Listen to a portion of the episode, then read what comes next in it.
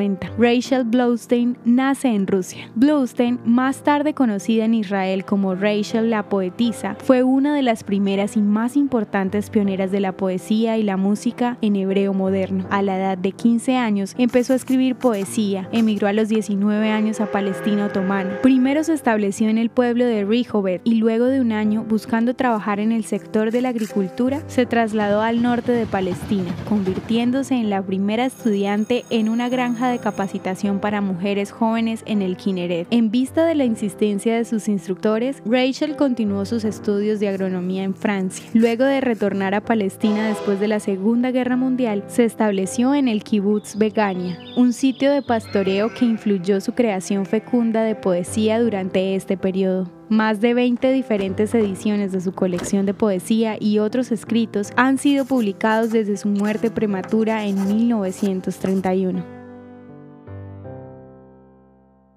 ¿Te gustaría recibir estos audios en tu WhatsApp? Compartimos nuevos episodios todos los días. Suscríbete sin costo alguno ingresando a www.hoyenlahistoriadeisrael.com. Este proyecto es realizado por Philos Project. El contenido original de Hoy en la Historia de Israel fue provisto por el Centro para la Educación sobre Israel.